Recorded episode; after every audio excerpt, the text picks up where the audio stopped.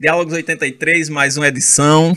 Estamos aqui com o João Matias, além de várias outras funções, professor de Sociologia da UEPB. Né? Excelente professor. Eu não quero nem dizer o, o, que rola aí nos bastidores, aí nas mensagens. Tem umas mensagens aí, hein? Mensagens? Sim, elogiando você como escritor. Ah, Ele já ficou nervoso, rapaz. Os Santos do Chão Bravo. Esse é o livro. É o último livro, mas vamos continuar. Matias é escritor, professor de sociologia, professor da UEPB. Esse já é o segundo ou é o terceiro livro? É o quarto. É o quarto livro. O primeiro foi Aos Olhos de Outro, em 2007. Aos Olhos de Outro? É, um livro que foi publicado, edição do autor, né? Pela editora Agenda, de Campina Grande. O segundo foi O Vermelho das Ostras Brancas, foi editado pela editora Bagaço, de Recife. É, o terceiro foi O Lugar dos Dissidentes, esse você conhece. Conheço, tem. li. E foi editado pela editora Escaleiras, aqui de João Pessoa, né, da querida Débora Gil. E o último é esse aí, né, Os Santos do Chão Bravo, publicado pela editora Causa e Letras, do Eduardo Sabino, do Cristiano Rato, de Minas Gerais. Cristiano Rato, um abraço, Cristiano Rato. Inclusive conheço, viu? Ah, é? Só virtualmente, mas ah. conheço. Ah. Ele, ele fez um Reci Live comigo, botei ele, ele numa fria, ele e um monte de escritor é, é, como é o nome dela? Da menina Gil. Débora, Débora Gil Pantaleão. Débora Gil participou. É, Cristiano Rato participou. Um menino. Eu não vou lembrar de todo mundo, não. Acho que foram uns 10 escritores. Ah, foi? Foi, lá no meu Instagram. Tá lá. Reci Live o nome. Poxa. Todo mundo leu um texto, bateu um papo pouquinho e foi muito legal, muito Massa. legal mesmo. Foi. Massa mesmo, sabia. Aí, aí, Cristiano Rato foi. E Ivandro que deu a dica de todo mundo. Eu fui chamando sob o aval de Ivandro. Ah, bom demais. O pessoal então, aceitou confiável. aí porque foi o aval dele, né? Confiável. E aí tinha os amigos meus. Tinha Márcia, também escritora, Roberta, escreve os textos de segunda. Você precisa ler Roberta também, é bem legal. Que Roberta? É, é, Roberta Moura Davi, é lá de Rio Tinto. Escreve bem, viu? Massa. Escreve bem. Eu vou, vou lhe mandar um, um, um texto dela para você ver. Massa. Então quer dizer, João Matias, que eu não estou errado na minha observação, não, porque quando eu li Os Santos do Chão Bravo, eu estava até comentando com você aqui nos bastidores, eu disse, é uma leitura de um escritor já experiente. Isso é você que está dizendo. Não, estou dizendo com base no que você escreveu, né? Aí você ficou animado, aí disse, mas por que você está dizendo que é um escritor experiente? Eu disse, porque você está ainda mais cruel neste livro. Casca grossa. Casca grossa. A palavra foi casca foi grossa. Casca grossa, vou, é verdade. Não vou deixar você perder essa palavra, né? Eu vou esquecer. você tá mais casca grossa nesse livro. Aí eu vou começar perguntando sobre o título, que eu tenho uma certa obsessão com os títulos. De onde veio os Santos do Chão Bravo? De onde vem esse título? Os Santos do Chão Bravo remete a uma comunidade de trabalhadores chamada Chão Bravo. Ele é o título de um dos contos. Né? Se uhum. não me engano, o sétimo conto que descreve justamente a transição dessa comunidade de trabalhadores chamada Chão Bravo para uma cidade chamada Cidade Grande. Uhum. O livro, apesar de ser um livro de contos, possui uma interligação entre os contos, uma vez que o leitor, pouco a pouco, vai tentando descobrir como é que Chão Bravo se tornou Cidade Grande. Então, de todos esses contos, você percebe que o único que se passa em Chão Bravo é esse, Os Santos do Chão Bravo. O restante se passa todo em Cidade Grande. Eu quis colocar o título. Na verdade, o conto surgiu antes do, do livro, né? Assim, eu quis abrir né, com, com esse título, né? Porque remete a essa transição do Chão Bravo, remete a, ao ponto principal da narrativa, que é Chão Bravo se tornando cidade grande. Pode-se dizer que é um livro que conta a história de uma localidade. Né? Eu, eu tenho um apreço muito grande por, por essa literatura mais espacial, né? mas pode-se dizer até regionalizada. A né? literatura diz que o cenário ele é parte indissociável da narrativa, né? E a, o cenário ele já diz qual é o tipo de narrativa que vai acontecer ali. Claro que, é. como tudo em literatura, há divergências, né? Mas ele diz que o cenário ele indica é, o, dá o mote de que história vai ser contada ali, porque não dá para contar uma história muito diferente do cenário em que ela está acontecendo, né? Talvez por isso você tenha esse apego, não sei. É, Chão Bravo é isso. Chão, é, está certo Chão Bravo é um espaço árido, é um espaço conflituoso, é um espaço casca grossa.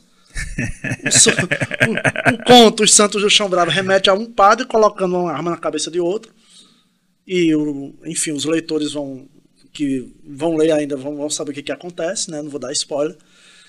Mas esse conflito, esse espaço de conflito, você percebe em cidade grande, uma cidade pervagada ali por pessoas brancas, elitizadas, em conflito com pessoas pretas ou pardas, né, que estão ali em situação de trabalho, às vezes trabalho degradante. O primeiro conto, Carcamanos, conta a história de como Cidade Grande surgiu, né, a partir de imigrantes italianos.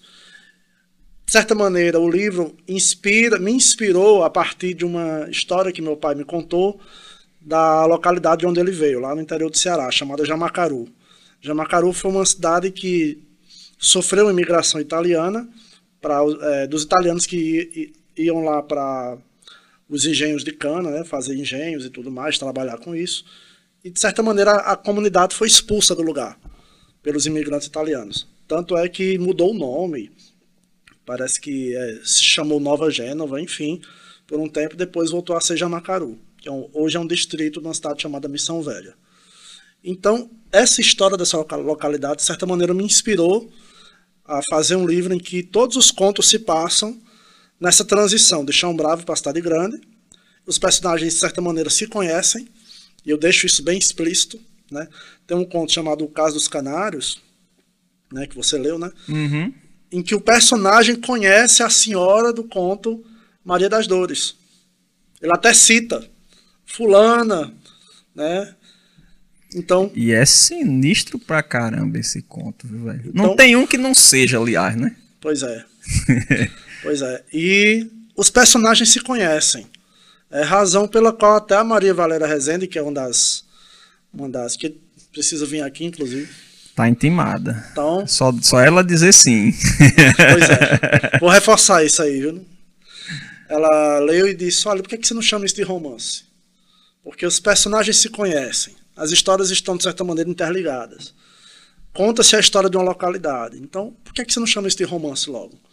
E eu disse, porque eu quero um livro de contos. Eu sou um contista por sangue. Eu gosto.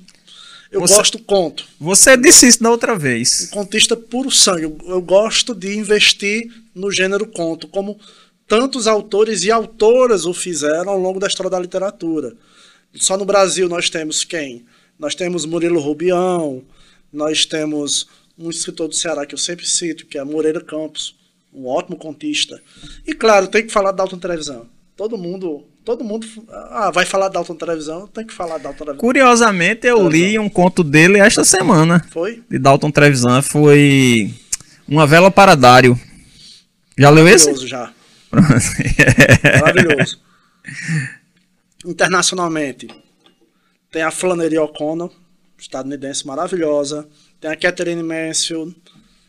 Tem a Silvina Ocampo, argentina, aqui do lado. Então, são escritores e escritoras que não fizeram outra coisa na vida a não ser escrever conto.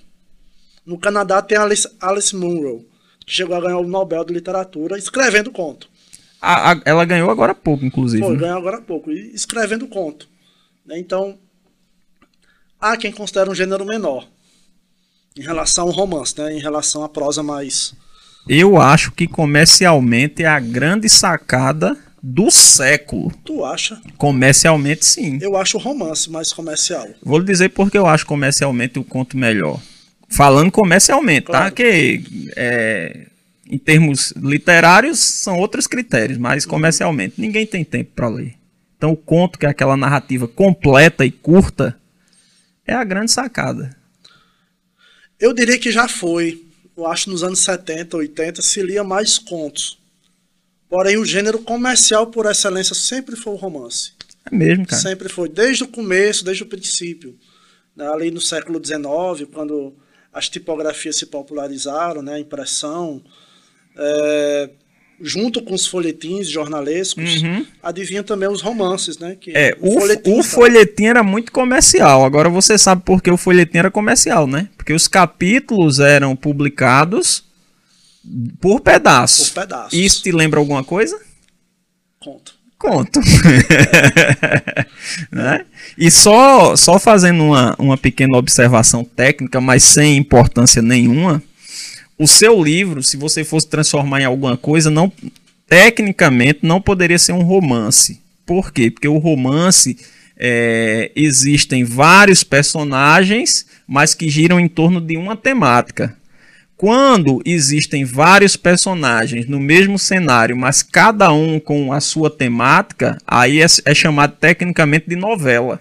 Não é a novela é, audiovisual que a gente conhece, novela gênero textual, né? Que é quando tá ali no mesmo cenário, mas cada personagem tem a sua problemática particular. Aí é chamado de novela, porque o conto ele tem que ter, ah, o romance ele tem que ter uma unidade temática. Quando não existe essa unidade temática, aí é chamado de novela. Já eu diria que o conto, o livro de conto também tem que ter uma unidade temática. O Santos de Chão Bravo tem. Tem, sim. Uma certa unidade, tem uma unidade temática que é essa passagem do Chão Bravo para Cidade uhum. Grande. E eu gosto disso. Eu pertenço ao Clube do Conto da Paraíba, eu pertenço, mas assim, meio, meio que sem pertencer, porque eu não colaboro muito com contos. Não sei se você conhece o Clube do Conto da Paraíba. É, Roberto falou da outra vez, o né? O Clube do Conto da Paraíba é um grupo que se reúne há mais de 10 anos para escrever contos, debater sobre contos, enfim. Elenca-se um tema, o pessoal vai, escreve sobre o tema e, e depois lê né, na presença de todos para que todos debatam. Sabe? E eu nunca colaborei, por quê? Porque eu não sei escrever conto se não for para um livro, se não for dentro de uma unidade temática. Ah, entendi. Entende? Então entendi. É, uma, é uma coisa minha. Sabe? O Dalton Televisão também. Você não tem um conto do Dalton Trevisan que não se passa em Curitiba. Um conto sequer, é o desafio. É interessante. Né? Dalton Trevisan tem 44 livros de contos. 44. É o maior contista brasileiro de todos os tempos. 44 livros de contos. E não tem um conto dele sequer que não se passa em Curitiba.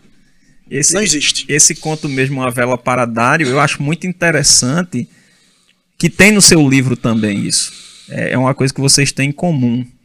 É a movimentação cinematográfica tanto tem, influenciado pelo cinema. Tanto tem no seu livro quanto tem no, no pelo menos nesse conto de Dalton. É muito, muita movimentação, entendeu? Então, inclusive se fosse gravar, teria que ser aquela câmera, como se fosse a câmera, o cara segurando a câmera e correndo. Rocha, uma, uma câmera isso, na mão na cabeça. Isso, tinha que ser que agora faz uns 3, 4 anos o cara gravou um filme de guerra desse jeito, né? Que da, não sei se tu lembra, é 1900, 1918. 1914. E 14, que é um, é um, filme de guerra que ele resolveu filmar diferente. É, é como se o soldado tivesse com a câmera na mão, né? Sim. Que é para dar a ideia da movimentação mais real. No, no, nos teus contos tem isso, tem essa movimentação muito intensa, na maioria deles. E, e Dalton Trevisan, nesse conto, Uma Vela para Dário, também tem uma movimentação muito grande.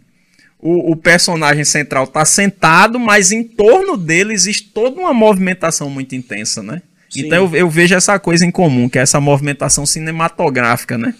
Eu sou, eu sou bem influenciado pelo cinema. O conto Santos de Chão Bravo é um conto imagético.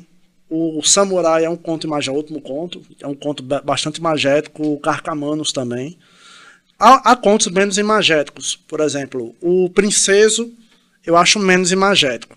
Né? Eu acho, por exemplo, caso do cana dos canários é um, um pouco menos imagético, o, a, toda forma de arte é menos imagético, porém há essa movimentação do cinema. Eu procuro dar esse é, nesse nesse princeso eu vejo uma movimentação muito intensa ainda. Eu, eu consegui até visualizar, porque a história do posto de gasolina, das meninas e tal, Sim. eu consigo criar toda uma Poxa, eu imaginei aquilo ali como um, aquela, aquelas, aqueles, aquelas minisséries que a Globo faz, né?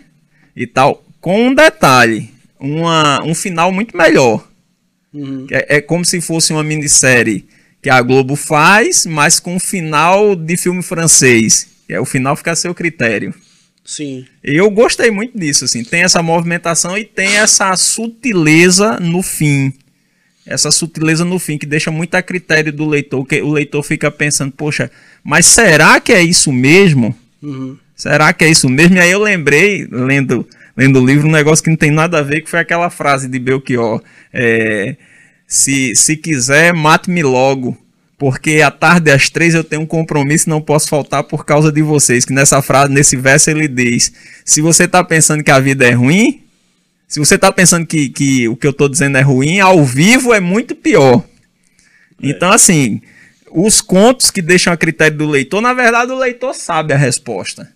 Mas, pelo menos comigo, pô, eu sei que aconteceu isso, mas sabe aquele negócio que você tem medo de pensar que é isso? Sim. Pô, será que a coisa acabou assim mesmo? É, acabou, porque a vida é realmente cruel.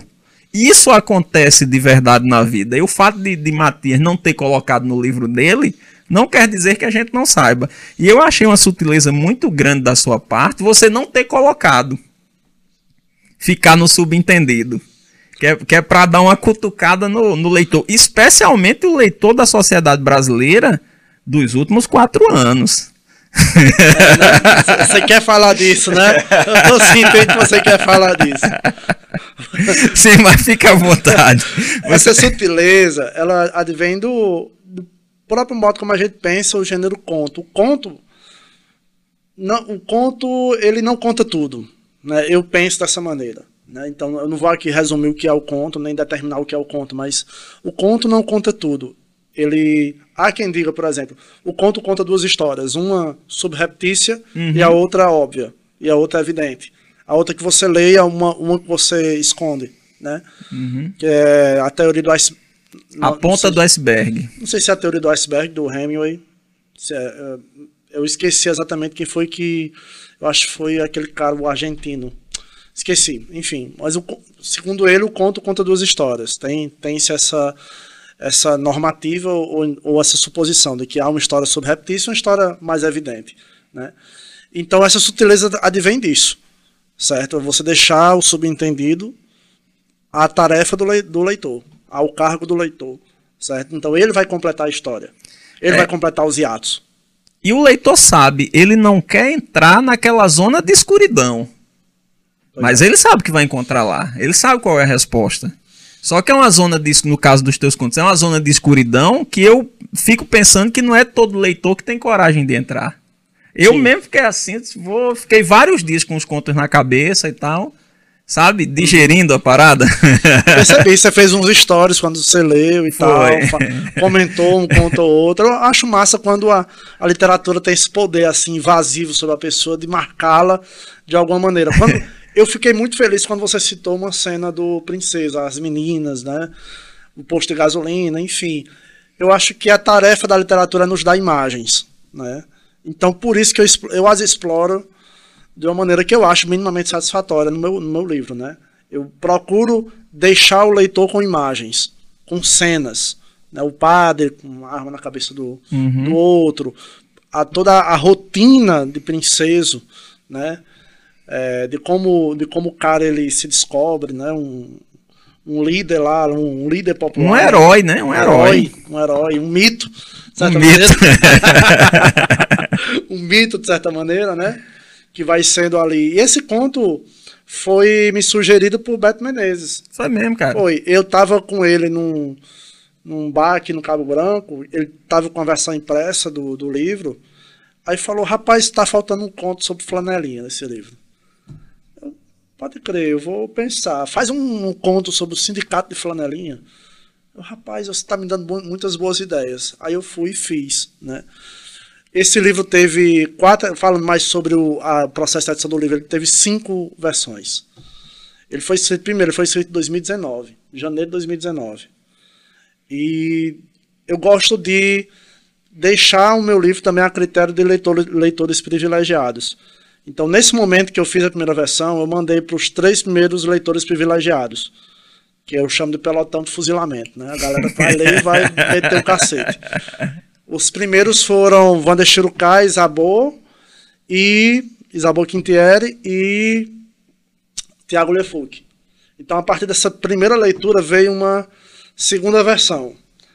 Modifiquei e passei essa segunda versão para Beto, Roberto Menezes, João Edson, tem que falar o nome completo porque o pessoal não conhece, João Edson Adriano, e Eduardo Sabino, meu editor. Segundo o amigo dele lá da, do trabalho, disse que é o Peruca o peruca, né? O peruca. Aí enviei para esses três camaradas, mas toma mais fuzilamento. Aí adveio uma terceira versão, né? Depois é, eu mandei para para os resenhadores, né? Os, o Braulio Tavares, o Pepe Tela, Maria Valéria Rezende. Daí adveio uma quarta versão. Aí o Eduardo Sabino, que é muito criterioso, mexeu no livro e falou: quero uma quinta versão. E veio a quinta versão.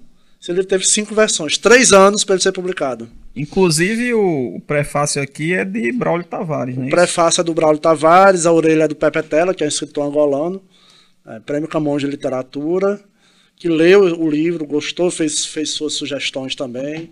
A Maria Valéria Rezende, que inclusive chegou a dizer que era um romance, mas a meu ver não é, e a seu ver também. Então, para mim também não. Perfeito. Inclusive, o livro remete um pouco a Vasto Mundo. Não sei se você chegou a ler Vasto Mundo, da Maria Valéria Rezende. Não, eu não li nenhum livro de Maria Valéria Rezende, cara. Rapaz, Vasto Mundo vale a pena, viu? Dentre outros, Vasto, Vasto Mundo vale a pena. Uhum. É um uhum. livro de contos que, no entender dela, seria um romance. Foi a editor que botou para contos. É engraçado isso. É. Entendeu? Então, Vasto Mundo me inspirou, porque Vasto Mundo é um livro que se passa é, imerso numa, numa comunidade chamada Farinhada né, em que há ali os personagens farinhados e tal, um livro que tem um certo, certo teor cômico. E, portanto, foi um livro que me serviu, de certa maneira, de inspiração para o Santos do Chão Bravo. Dentre outros, tem um chamado Faca, um livro de contos, do Ronaldo Corrêa de Brito, né, escritor, na verdade, cearense, que mora há muito tempo em Recife, que é maravilhoso, é genial. Me inspiro também no Moreira Campos, que é um escritor cearense. Que você sempre cita. É. Diz Moreira que leu na escola ainda. Na escola. Foi. Eu já te falei sobre Falou ele. da vez que você veio aqui, você falou Foi. dele, disse que conheci na escola ainda. Foi. Ele tem um livro chamado O Puxador de Terços. Eu adoro esse, esse, título. Puxador de Terços. É legal, né? né? Um, que é genial. Né? Puxador de terço que ele o terço, deixa eu ver se o terço no Ceará é o mesmo pra gente. Tem dois tipos de terço aqui. Tá. Um terço que é o terço que a gente conhece da Igreja Católica, e tem o terço que eram pequenas celebrações religiosas que aconteciam na casa do, do povo. Que eu acho que hoje ninguém lembra desse. Tem esses dois sentidos. Tem esses dois sentidos. Porque o texto tanto pode ser o texto em si, né, o objeto, Isso. como pode ser você convidar o, isso, isso. Alguém para ir rezar o texto na sua Exatamente casa. Exatamente isso, é isso que eu quis dizer. Até hoje minha mãe faz o texto, assim. E é, cara, é uma tradição que eu achei que tivesse desaparecido. Minha mãe faz. E já tinha um pessoal, lá em Rio Tinto, tinha um pessoal bem, eu lembro até de quem fazia o texto, que era seu Otacílio e seu Roberto. Homens, né? Porque Homens. geralmente é mulheres. É, lá era seu Otacílio e seu Roberto. Eles já tinham toda uma estrutura, tinha microfone, tinha caixa de som. Uhum. Ah, hoje vai ter um texto na casa de fulano. Eu já rezei muito texto. Foi mesmo, cara. Já, muito. Eu já fui a muitos textos. Quando, quando era criança, né? Quando era é, levado é, por minha é, mãe, é. pela avó e tal, eu vou lá e rezo. E Rio Tinto tem uma coisa, cara, muito interessante, cara. Eu vou dizer o nome do cara, ele é vivo ainda, mas eu vou dizer. Pode dizer, então é. Meu sobrinho vai ver essa, esse bate-papo, a gente vai morrer de rir, que ele é o, o que conhece todas as histórias desse negócio. Lá em Rio Tinto tem um cara chamado. Tem, que ele tá vivo ainda. Eu vou dizer, correndo o risco de ser processado. Tem um cara lá chamado Jupi, que era um, um ladrão, né? Do, do bairro, assim. Uhum. Que não é ladrão, né? Que ladrão é a mão armada, ele era um furtador do bairro. Pulava quintal, pegava uma galinha, não sei o que, não sei o que. Alguma coisa acontece no meio da história que Jupi aceita Jesus. E aí passa um tempo indo para a igreja e depois ele se autodeclara Qualquer semelhança com a realidade não é mera coincidência. Depois de um tempo, ele se autodeclara pastor. Autodeclara, viu? E começa a. E o pessoal começa a chamá-lo para celebrar pequenos cultos em suas residências. Adivinha que ele vai voltar. Não. O melhor da história você não sabe. Jupi é analfabeto. Você está entendendo? Analfabeto. Mas ele pegava a Bíblia abria lá, versículo tal, não sei que tal. Aí dizia o que tinha lá. E esse cara ganhou uma certa notoriedade, que ele era chamado para os cultos. Aí meu sobrinho disse que uma vez estava assistindo a um culto, e a gente ia assistir porque era um espetáculo, né? A gente sabia que ele era analfabeto e tal. Só que o meu sobrinho prestou atenção no pequeno detalhe. Uma vez, Jupi estava lendo a Bíblia de cabeça para baixo. Mas volta a história do puxador de textos. É um livro do Moreira Campos, né? Essa história talvez fosse até melhor do que qualquer conto do livro.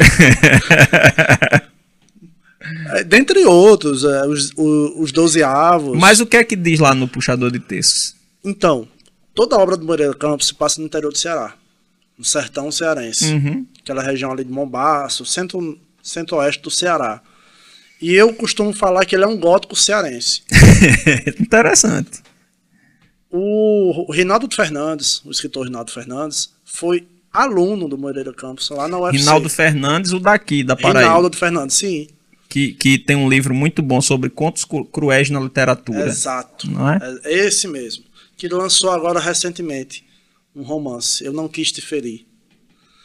E o, o Rinaldo Fernandes foi aluno do Moreira Campos lá na Universidade Federal do Ceará, quando ele se formou em letras.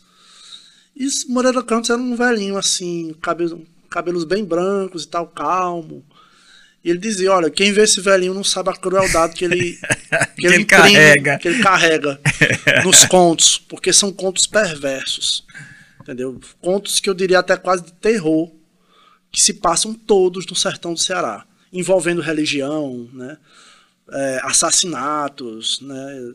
por trás de, dessa suposta moral religiosa é, inimputável, né? aquela coisa ilibada, né? aparentemente ilibada, né? que a gente vê hoje na política nacional. a gente vê hoje muito na política nacional, aquela coisa, o cidadão de bem que não é cidadão de bem. Inclusive, fal- falando em literatura cruel, tem uma figura aí que foi eleita senadora que tem uma criatividade muito grande pra literatura cruel, viu? É? É, você não achou, não? Sim, ô, nossa, caramba, é.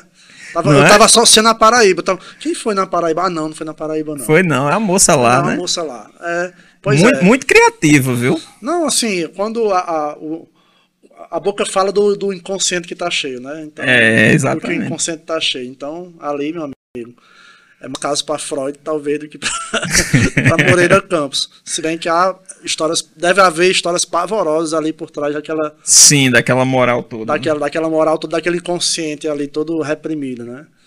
Mas é, é isso, cara. Eu me influenciei muito pelo Moreira Campos, pelo cinema. Falar de cinema. Glauber Rocha, que você citou.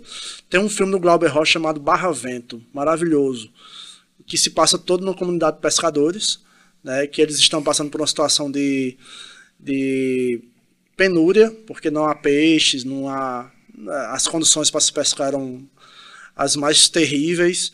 E eles é, davam interpretação religiosa àquilo, né? Todos eles eram religiosos e tal.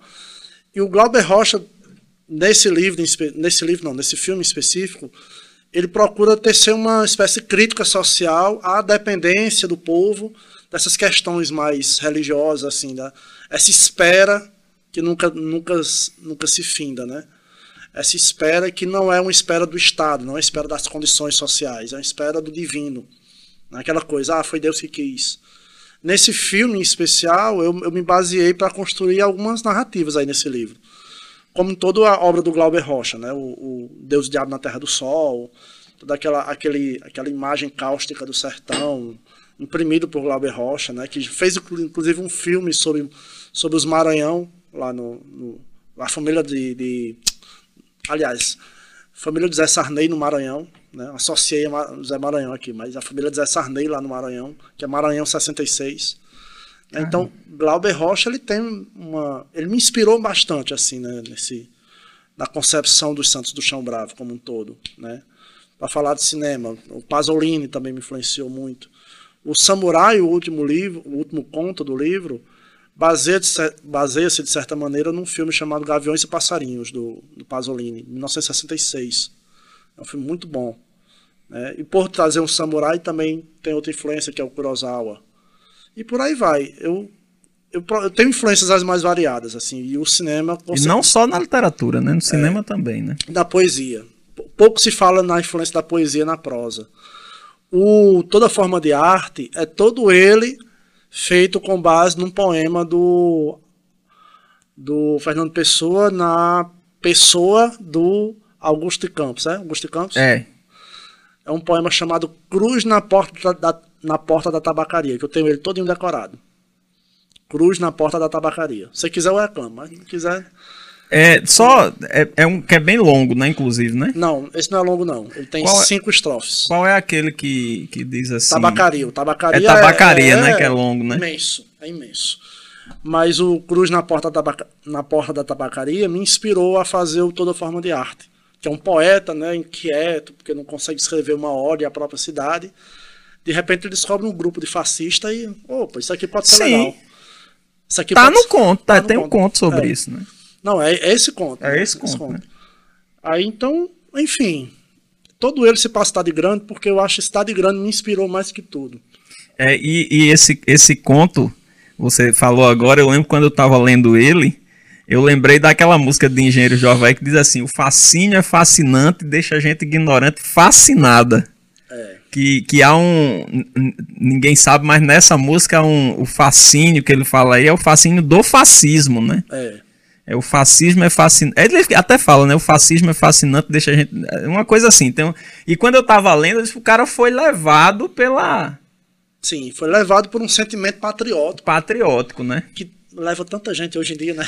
Não, teve algumas coisas que eu tava lendo no conto, eu disse, cara, bicho, mas Matias é fogo, né, bicho? O cara tá misturou aqui, botou aqui meio camuflado, mas aqui tem, parecia que eu tava lendo, eu não sei nem se porque foi escrito em 2019, tá, mas parecia que eu tava lendo noticiário. Algumas coisas dos contos está no noticiário de hoje, cara. Pois é. A, a história dos flanelinhas, essa do cara que foi levado por um grupo né, naz, fascista, nazista e tal. O, o- o- todos os contos me deram essa impressão. Não me deram a impressão que era literatura por, por literatura. Me, me, me, deu a impressão que tinha uma mensagem sobre o perigo do que está acontecendo nos dias de hoje. Talvez daqui a 20, 30 anos alguém lê e tenha a mesma impressão, porque eu ando muito desiludido. Eu acho que as coisas não estão mudando tanto. Não estão evoluindo tanto. Parece que as notícias de hoje são as mesmas da Idade Média, sabe? E aí tem essa, essa impressão. Você falou do conto, eu lembrei. Na hora que eu tava lendo, eu lembrei disso. Mas pode continuar. Então, eu, eu procurei não dar um tom panfletário, assim. Há histórias que remetem a isso, porque a gente está vivendo isso, de certa Uhum. maneira. O, quando o Braulo leu, ele associou Cidade Grande a Campina Grande. Uhum. né? De certa maneira tem assim a sua correlação, tem a sua inspiração em alguns cenários, mas não é exatamente Campina Grande. E se você for pensar nessa questão do patriotismo, para falar de coisas para além da literatura, é- pode ser fascinante você pertencer Há um grupo. a uma torcida organizada, porque pa- parece que não o que, a, o que a gente vê hoje não é exatamente uma agremiação política, mas uma torcida organizada. Uhum. É como se a lógica da torcida organizada saísse dos estados e tomasse a sociedade. E aí é paixão, né? E aí é paixão, acima de tudo. Tem uma colega minha, né, que tá no condomínio, que mudou a foto dela para apoiadora de Lula no WhatsApp. Até então, o síndico do condomínio dela era todo sorrisos, era todo gentilezas para ela, né? Quando ele viu a fotozinha dela no WhatsApp mo- modificada para apoiadora de Lula, praticamente o cara fechou a cara para ela. Não passou a não falar mais com ela, passou a ignorá-la. É como se ela não existisse mais, como se ela não fosse um ser humano.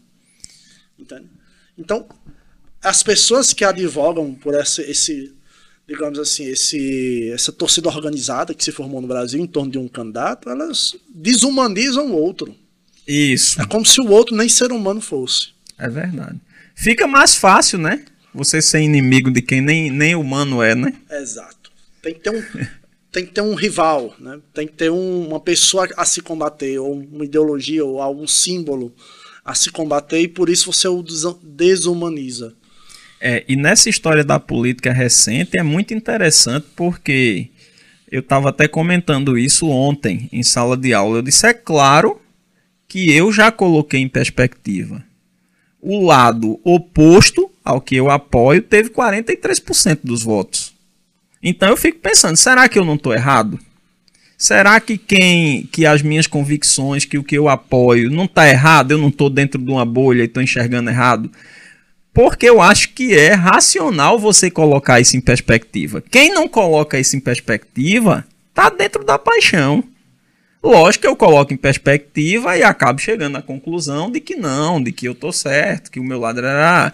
Mas se o cara, de um lado ou de outro, não colocar em perspectiva que ele pode estar errado com as convicções dele, aí é onde mora o perigo. É onde mora o perigo, exatamente. Porque você ter muito compromisso com suas verdades a ponto de não pensar, Questioná-las. questioná-las, aí é onde mora o perigo. E a gente vê muito esse perigo. A uhum. gente tá vendo muito esse perigo. Que aí, aí chega o quê? No, no, no famoso extremismo, né? E, uhum. e por incrível que pareça, parece que extremismo só tem de um lado. Porque a situação foi levando a, a esse nível. Ah, já chamou-se muito o outro lado de extremista, só que extremou-se muito mais desse lado, né? E, claro, o lado que nós estamos parece galvanizar todas as possibilidades, inclusive de centro, né? Assim, uhum. Já saímos da literatura. Né? É, já saímos. saímos da literatura. Então, parece que a gente é de centro. A gente, nós somos, assim, de certa maneira, as pessoas que sentam para conversar. Ah, Fernando Henrique uhum. Cardoso, que foi opositor no passado. Serra, que foi opositor no passado, entendeu? O presidente do PSDB atual, Sérgio Guerra, que foi opositor no passado, entendeu? Então, gente, o Rodrigo Maia, entendeu? Quem diria que Rodrigo Maia fosse ser nosso amiguinho hoje em dia? entendeu? Sabe? Porque o negócio fosse se tornando tão perverso e tão terrível, né? Que tão assustador que até quem era os opositores no passado estão assustados. É, é muito estranho é, para a gente que viveu a época do governo neoliberal de Fernando Henrique, a gente vê hoje Fernando Henrique e Lula juntos, né? Ah, não, não vou nem dizer Fernando é. Henrique é. e Lula, que eu sempre achei Lula mais de centro do que de esquerda. Claro. É, o cara vê Manuela Dávila e Bolos do mesmo lado que Fernando Henrique e Henrique Meirelles. Pois é, tem aquela foto que eu achei maravilhosa. Henrique Meirelles, Bolos, gente... Parece que o cara tá no... Alckmin Sabe? Assim, que mundo é esse? Parece que você tá num conto de Murilo Rubião, né? Exato. Se você, olha, pegasse aquela foto do Alckmin, do Henrique Meirelles, do lado de Boulos e de Lula, e transmitisse ela para 2006, não, isso aqui é realismo fantástico. É, realismo impossível. fantástico, é impossível isso aqui. Que mundo catastrófico é esse em que está acontecendo? Entendeu? Que mundo catastrófico é esse? Caiu criptonita vermelha aí. Como... Rapaz, a gente não, não imaginava esse apocalipse, não. Porque é um apocalipse. E quem está dizendo isso é o mundo, né? Não, não, é, não, é, a gente, é o mundo. Mas se você observar, desde de 2016, o mundo todo noticiava uma coisa e o Brasil, porque vamos, vamos pensar um pouco que a mídia, o judiciário, todo mundo tem um pouquinho de culpa, né? Que em 2016 todo mundo notici, todo o mundo noticiava uma coisa e só o Brasil noticiava outra. E a gente tá falando da grande mídia, viu? Claro. E, e assim, já vem de 2016, cara. Já vem de 2016 esse apocalipse aqui no Brasil. Ah, mas tá havendo uma onda no mundo inteiro. Não, mas a imprensa mundial de 2016 já noticiava e já noticiava que isso podia acontecer. Pois é. Né? Mas a gente deixou acontecer, né? E o papel da literatura nisso tudo? Eu e acho o papel que, da literatura nisso tudo? Eu acho que, sem assumir compromissos político-partidários ou panfletários, é o de retratar, de certa maneira, o que está acontecendo, o sentimento do que está acontecendo numa época, né?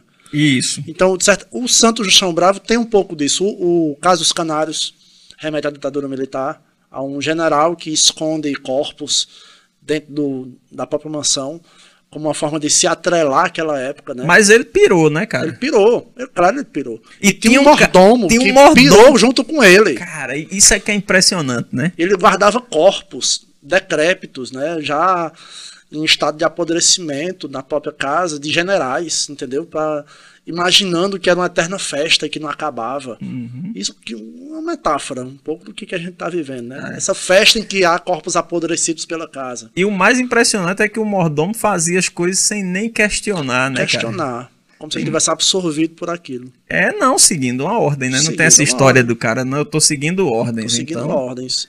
E então, acredito, de certa maneira, nesse sentimento, né? É, exato. Pois é, eu, eu gostei muito do livro. É, tu lembra o nome? Eu não vou lembrar o nome, uhum. mas tem o nome do conto lá da mulher que eu até tava falando. Maria das Dores. Maria das Dores, né? Cara, sabe aquela zona escura que o cara disse, eu não quero entrar. Pô, não acredito que ela fez isso. Eu não vou dizer o que foi que ela fez, não. É. Adquiram o livro. Lincoln, mostra aqui lá naquela câmera ali, ó. Os Santos do Chão Bravo. Como é que faz, Matheus? Pra... Faz pela, pelo site da editora Causa e Letras ou pelo meu perfil mesmo no Instagram, J Matias Books. É só botar lá no meu, meu perfil que ainda tem uns cinco exemplares, o restante tá com Eduardo Sabino e Cristiano Rato, lá na editora Causa e Letras. É só entrar no link e comprar, que em questão de sete dias está chegando na sua casa. Pronto, beleza. O livro é muito bom, quem gosta de literatura cruel, Não é? Casca grossa. É casca grossa, velho. E, e- e lendo esse livro, o outro também. O outro também eu tive essa impressão, mas mais nesse. Eu lembrei muito até de um livro de Arturo, que é o Nove Décimos. Tu já leu Eu Nove já Décimos? li, maravilhoso. Referência pra mim. Eu não sei nem. Tu acredita que eu não sei como é que esse livro de Arturo veio parar nas minhas mãos? Foi em 2006, cara. Foi? Foi, nove décimos. E eu li, gostei pra caramba do livro. E eu não sei. Eu, foi tipo um livro emprestado que alguém disse: Ó, lê aí que é bom. Ah, eu, tava, eu tava pensando nisso. Quando a pessoa não sabe como o livro chegou às suas mãos, é porque ele pegou emprestado de alguém. Mas eu devolvi. eu devolvi. E eu levo esse negócio de devolver os livros muito a sério. Você sabe que o Reinaldo Azevedo ele cobra as pessoas que ele emprestou ao vivo. Ao vivo eu vi Ao isso. Tem um livro dele que não apareceu de jeito nenhum. Foi, aí cobra ao o, vivo. Pessoa que pegou meu livro, por Foi. favor, devolva. aí o, o, o genro dele comprou e o Foi. presenteou. Só que eu fiquei desse cara. Caralho. Eu acho, e, e era o mesmo livro, a mesma capa. tá, Eu acho que esse genro disse que presenteou ele, mas ele que tava com o livro emprestado do cara. A vergonha que passou ao vivo mas ele disse que foi, era uma edição diferente. Disse, era, uma- "Ah, era um livro de poesia raro. É, aí o cara con- encontrou e, e- e comprou pra ele e tal. Ele só é uma edição diferente, mas tá valendo, que o que vale é o que tá dentro. blá, blá, blá, blá. Inclusive, eu adoro livros raros, viu? Eu sou E é, um cara. O, o Braulio Tavares, se ele estiver me ouvindo aqui, eu ag- agradeço, porque ele me deu vários livros raros da biblio- biblioteca dele aqui de João Pessoa. Foi mesmo. Foi, porque ele estava de mudança para o Rio de Janeiro. Aí não ia carregar uma série de livros assim encaixotados para o Rio de Janeiro, em condições inclusive de se de esfarelar. É, verdade. Aí ele me deu alguns. Eu tenho um livro de Ascenso Ferreira, autografado pelo próprio Ascenso Ferreira. Gilberto Freire, Caramba. Autografado pelo próprio. E eu tenho um livro que tem um valor sentimental muito grande pra Ivandro. Tá lá em casa, viu, Ivandro? Eita, Os Amores de um Médico, que é de Joaquim Manuel de Macedo. E ele me Eita. emprestou em 2006. tá aí vendo e tu não devolveu. E eu não devolvi. Agora eu Olha não aí. devolvi porque eu perdi o contato com ele. Cara. Aqui é o contrário. Você não tá cobrando, não. Você se denuncia ao vivo. Eu me denuncio. Não, mas eu já disse pra ele desde a outra vez que eu disse: Ó, seu livro tá guardado aqui. Só que quando ele me deu já era um livro velhinho, Uhum. né? Aí eu perdi a capa, mas o livro tá inteiro. Sem a capa, mas tá inteiro. Tá inteiro. Porque as mudanças, né? Acontece isso nas mudanças. Acontece. E outro dia eu marquei uma, uma farra com os amigos meus pra gente. Foi uma confraternização pra devolver livro antigo, livro emprestado há muito Mas, tempo. rapaz, E eu tinha o Cândido ou Otimismo de Voltaire, maravilhoso. de, que tinha pego em 2004. Devolvi esse ano ao cara. Vê só, bicho. Mas tava guardado. Tava guardado. E eu levo a sério esse negócio de devolver, viu? 2004 é o quê? 26 anos aí. 26 anos, cara. Meu irmão. O cara tem dado por perdido. Não, o cara nem sabia mais. Nem sabia Só mais. que rolou um papo no grupo, fulano, devolva meu livro. Esse negócio de cobrar, alguém cobrou, disse. Aí a galera disse: aproveite quem tem livro emprestado dos outros, se denuncie. Eu, Eu vou disse, eu, começar a cobrar ao vivo. é, é. eu disse: eu tenho o livro de fulano de tal. Aí a gente marcou uma cachaçada e amigos que eu não via há 15 anos.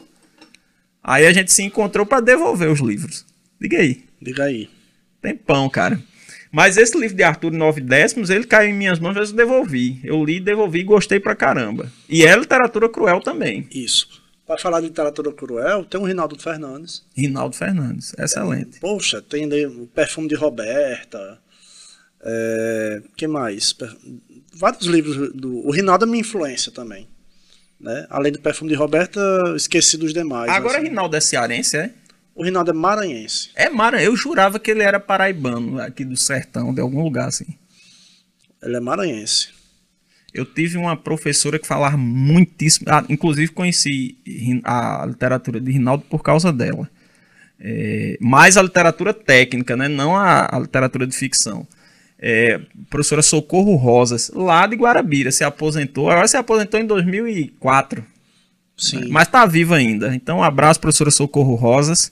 Ela era muito amiga de Rinaldo. E uma vez eu É, né? perguntei de onde ele era, ela disse que ela- ele era do sertão. Acho que ela conheceu ele pelo sertão e achou que ele era de lá. Mas, Mas ele, ele é maranhense. maranhense, Cara, eu não maranhense. sabia, não fazia É. a menor ideia, na verdade. Exatamente. No maranhense. E, ele- e o livro que eu conheço dele é justamente esse Contos Cruéis da Literatura, que é uma reunião de alguns contos, né? Não sei se tu, tu conhece isso. Conheço, é uma coletânea. Uma Ele também é coletânea. um ótimo antologista. É excelente esse livro. Depois vou até comprar, que eu também li emprestado. Mas voltando aqui para os Santos do Chão Bravo. A gente, pe- a gente pega aí no fio da conversa, pega? A gente tava falando Maria das Dores, né? Maria das Dores. Sim, aí Maria das Dores é esse lugar do, do obscuro que o cara não quer entrar, né? Mas o cara sabe o que aconteceu. Exato. Você sabe, você não, não vai lá se você não quiser. Você Exato. sabe. Todos os contos eles têm esse final um pouco em aberto. Né? Assim, um, um aberto meio óbvio, porque no caso do Maria das Dores é um pouco óbvio É, que vai é. acontecer. Mas o Carcamanos ele tem um final assim. Mais Aberto, óbvio, mais óbvio, óbvio. mais ou menos, né? É, Óbvio até um ponto. é o óbvio cruel. É, assim, óbvio até o ponto que ela vai matar o marido. Não vou dizer mais que isso, não. É. Mas acontece outra coisa, que eu acho que a crueldade não é ela matar o marido. Matar o marido é óbvio. É, A crueldade tá em outro ponto. tá em outro ponto. Que a gente não vai dizer. Quem Mas quiser, ao final. é, quem quiser compra o livro. Exatamente. saber o que é. né? Mas eu procuro dar esse final assim um tanto, um tanto quanto em aberto. Eu vou dizer o conto, o meu conto preferido de todos é o Toda Forma de Arte. É o meu Hum. conto preferido e o conto preferido do Eduardo Sabino. Rapaz, eu não lembro desse não. Dá, diz aí. Tá um no meio. É o do poeta. É o do poeta. É o meu conto preferido, porque é o mais Sim, o que, o, que, o que se junta lá com ao o grupo povo. fascista. Isso. Sim, sim, sim, sim. Eu acho assim o, o meu conto mais poético. De todos esses, o mais poético. Não mais cinematográfico, não mais. E ele era o quê? Ele tinha uma profissão, não tinha? Ele era, era só poeta, não? Ele Ele, ele resolveu abrir uma tabacaria. uma- Isso, exatamente. É mais uma, mais uma, uma, uma referência que eu faço à pessoa, né? Ele resolveu abrir uma tabacaria. Ele, inconformado por não conseguir escrever um poema para a cidade que ele nasceu, ele lega a cidade numa tabacaria. né? Pelo menos eu vou abrir uma tabacaria, um negócio que não dá certo. Nada que ele faz dá certo, né? Até que ele é confrontado com o grupo no final, e enfim, não vou falar o final, mas é um final também aberto. Uhum. Outra coisa que talvez seja recorrente no livro é a questão da violência. Né? Tá, em todos os contos. né? A, a crueldade carrega consigo um pouco de violência. Seja no sentimento, seja nas ações né, dos personagens. Então, tem esse viés autoritário. Eu, tava, eu lancei esse livro recentemente em Natal, é, lá no Bardalos, pelo jornalista Cefas Carvalho, que me convidou e tal. Foi muito bacana. Eu vi as fotos no, no Instagram. Foi um bar muito bacana lá em Natal, Bardalos. Fica lá ali perto do Beco da Lama e tal. E o- um amigo meu que leu o livro falou, tem um viés meio autoritário aí, né? Um ranço autoritário por parte dos personagens. E eu disse, mas isso é o Brasil. O ranço autoritário tá no brasileiro. Se não tivesse, a gente não tinha eleito o cara que elegeu.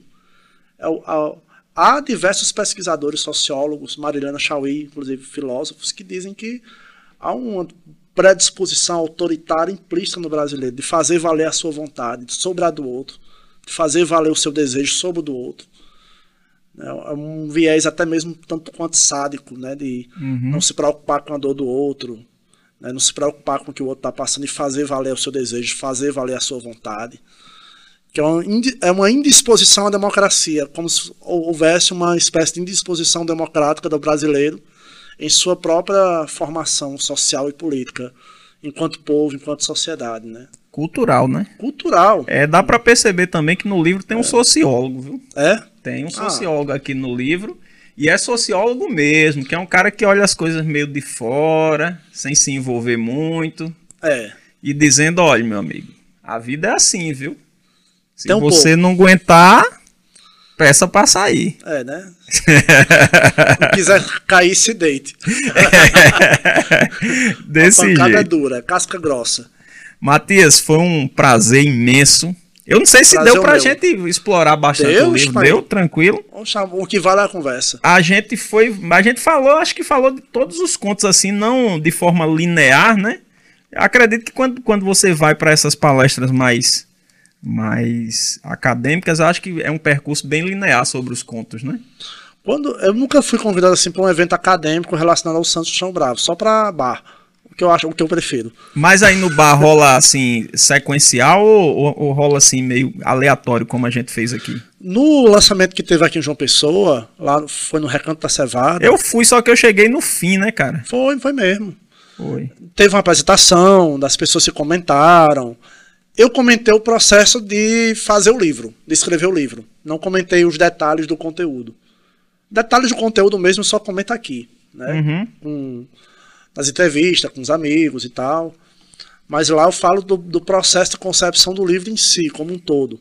Né? O tempo que eu demorei escrevendo, quais as edições que teve, quais as versões, uhum. o que, que eu modifiquei, qual a filosofia por trás do Santos Chão Bravo. Eu acho legal essa história de você falar do processo de produção, porque às vezes quem não escreve pensa que você escreveu de primeira é e foi. Tem, tem um processo de reescrita. Isso acontece, não sei se você percebe lá na universidade, que às vezes quando você corrige um artigo do menino, que volta, o menino fica danado de raiva. É. Não vou corrigir. Mas esse é o processo normal, né? Esse processo de, é. de, de, de correção, recorreção, edição, reedição.